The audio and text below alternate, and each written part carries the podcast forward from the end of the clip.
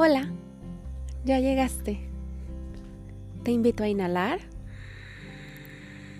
y a exhalar. Ahora sí, quédate a platicar, reflexionar, reír y encontrar formas para equilibrar nuestro caos con un poco de paz. Bienvenidos, espero que estén muy bien. El día de hoy quiero hablarles acerca de cerrar ciclos. Muchas veces nos cuesta un poco de trabajo el desapegarnos, el soltar, el ponerle punto final a algo, porque la idea de perder algo genera un sentimiento de vacío y no nos gusta. Pero en esta vida todo es un ciclo, todo tiene un principio y un final, y eso lo tenemos muy claro porque lo único que tenemos asegurados en esta vida, asegurado, perdón, en esta vida, es que vamos a morir un día. Y sabemos que todo tiene un inicio, llega a un punto máximo y luego empieza un declive. Y así es en todos los ciclos, así es en todas las etapas y en todas las situaciones. Pero muchas veces el problema está en que cuando llegamos al punto máximo, queremos alargar ese punto máximo mucho más de lo normal y entonces ya está bajando, ya está en declive, pero nosotros no estamos aceptando esa parte y queremos seguir sosteniendo algo o a alguien en una situación y ahí empieza a ser tóxico o se empieza a complicar o empiezas a tener problemas porque ya no estás eh, yendo, no estás fluyendo, por decirlo de alguna manera, ya estás resistiendo y quieres mantenerte. Y no todos los finales son malos. Por ejemplo, en una relación, pues son etapas. A lo mejor, eh, no sé, primero eres novio de alguien, o primero sales con alguien, luego te haces novio de alguien, o luego no sé, te casas, o sea, vas empezando etapas, bueno, en el orden que a lo mejor lo hayan hecho, el orden puede variar, pero siempre hay etapas para todo. Entonces, creo que es importante tocar este tema porque se está acabando el 2020 y es importante cerrar este año, este año que a lo mejor nos sacudió de diferentes maneras y es importante cerrar en armonía para poder empezar un 2021 cargados de energía con pues con todas las buenas vibras, por decirlo de alguna manera, y no traer cargando todo el hastío que a lo mejor ya traemos, la frustración, problemas. Yo sé que a lo mejor no el primero de enero va a desaparecer todos los problemas que ya tienes, o si no tienes trabajo el primero de enero, mágicamente vas a tener un trabajo, o si tienes problemas en tu relación, ya no las vas a tener, etcétera, etcétera. Pero creo que sí la actitud, o sea, a lo mejor sí todo este equipaje que traemos, sí si soltamos emociones, si soltamos creencias, si soltamos cosas que ya no nos están sumando, incluso situaciones o personas. Puede ser que empecemos con una mejor actitud, cambiándonos de carril en, en el 2021 y atrayendo mejores cosas o creando mejores cosas. Vamos a empezar hablando un poco de cuando generamos resistencia por soltar apegos o por soltar ciertas situaciones, personas, cosas, lo que sea. Esto se genera porque yo no quiero sentir ese vacío. Pero poco a poco nos vamos a dar cuenta que si esta persona, esta situación o esta cosa me da algo externo, que eventualmente yo lo voy a poder llenar con algo interno, pero Em, o bueno, o muchas veces hay personas que lo sustituyen por otra cosa externa. Pero eh, el problema aquí es esta sensación de no quererlo soltar. Y un maestro me decía, claro, es que no lo queremos soltar porque nos dedicamos a coleccionar amor. Y yo al principio no entendía el qué estaba diciendo él con esto de coleccionar amor y después entendí. Y hay un ejemplo que a mí me gusta mucho y es que seguramente la mayoría o todos hemos tenido en algún momento de nuestras vidas alguien que quiere algo más con nosotros que una amistad, pero nosotros no queremos nada con esa persona. Y lo tenemos claro, y a lo mejor sí se lo has dicho, pero siempre se da esta situación donde esta persona, pues bueno, lo intenta y te manda mensajes a lo mejor todas las mañanas, eh, empieza a estar al pendiente de ti, te da amor de diferentes maneras, por decirlo de alguna manera, está atento o atenta a ti, eh, te da detalles, etcétera. Pero de repente esta persona, como todos los ciclos, se da cuenta que a lo mejor ahí no va a pasar nada y resulta que conoce a otra persona y de repente se empieza a alejar. Y en el momento que esa persona se aleja es como, ¿qué pasó? porque ya no está esa persona en mi vida. Y entonces empiezo a preguntarme qué tal que sí la quería, qué tal que a lo mejor no le di una oportunidad, o a lo mejor no lo piensas, pero entonces empiezas a ver qué siento, porque siento algo raro.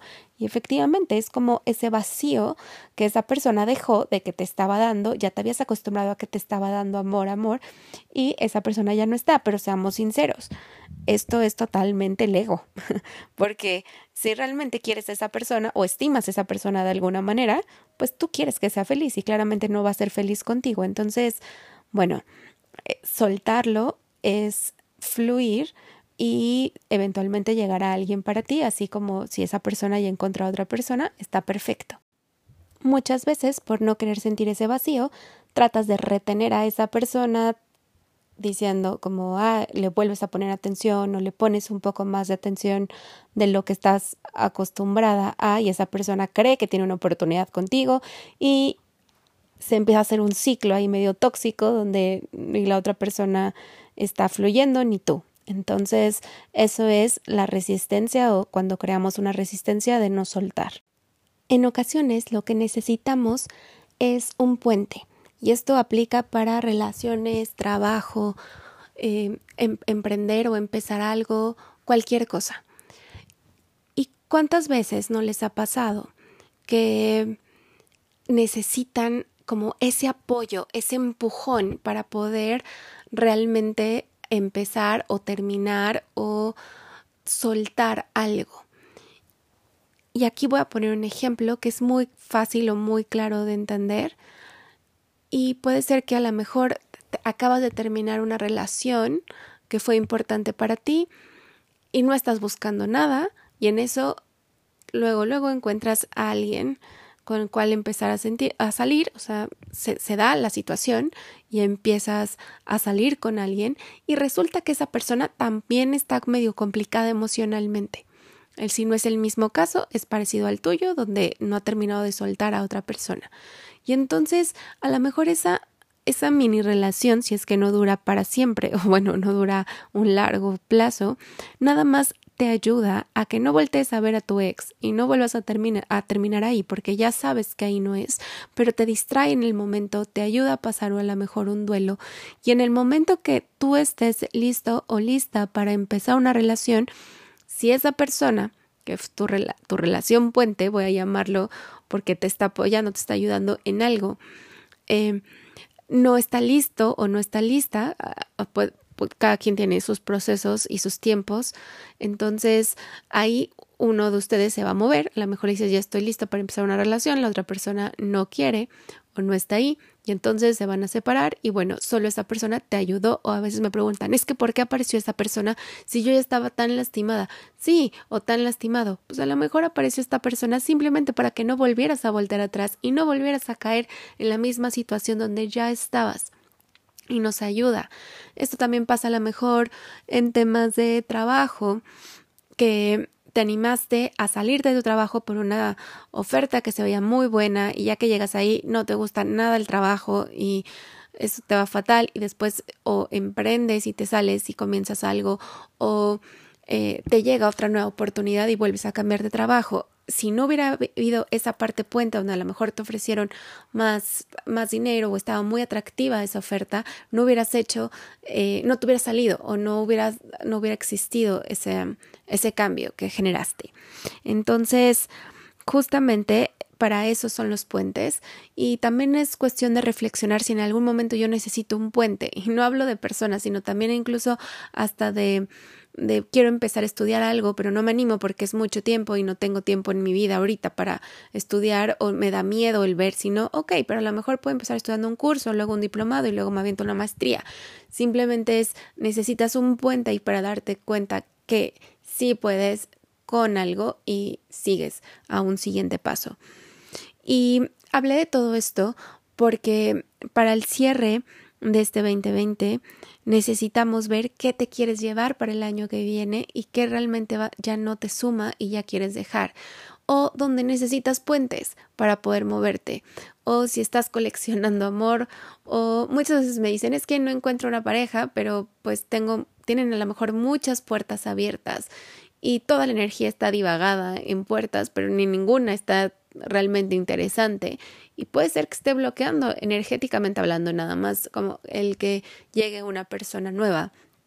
Pueden ser n razones pero bueno esa puede ser una. Entonces en diciembre, que, que, es este mes en el que estamos, está muy cargado de energía de reflexión, pues de felicidad, a lo mejor no este año en específico, pero todos los diciembres hay como esta nostalgia, esta emoción, este perdón, esta energía de, de todo esto que nos hace que nos hace regresar a nosotros y pensar un poquito en muchas cosas y de ahí aprovechar esta energía para hacer los cierres que necesitamos y para agradecer lo que hemos aprendido. Esto nos ayudará a poder decretar y empezar mucho mejor el 2021. Para ayudar en todo este proceso hice un curso que se llama Cerrando con Amor el 2020, que debe de salir entre el 15, o sea, entre hoy que sale este programa y el día de mañana, o sea, máximo el 16 de diciembre. Y son meditaciones, son ejercicios para soltar, es como decretar. Está muy cortito, muy chiquito, lo necesario para que puedas cerrar con amor y empezar con todo el 2021. Si no haces esto, haz algo, lo que sea, para poder cerrar muy bien este año. De verdad, te lo vas a agradecer el darte este tiempo de reflexión, de introspección y de creación. Si escuchando esto te diste cuenta de algo que tienes que soltar y no te habías dado cuenta o de un puente que necesitabas y no lo habías notado, ya ganaste. Y que tengas una excelente semana.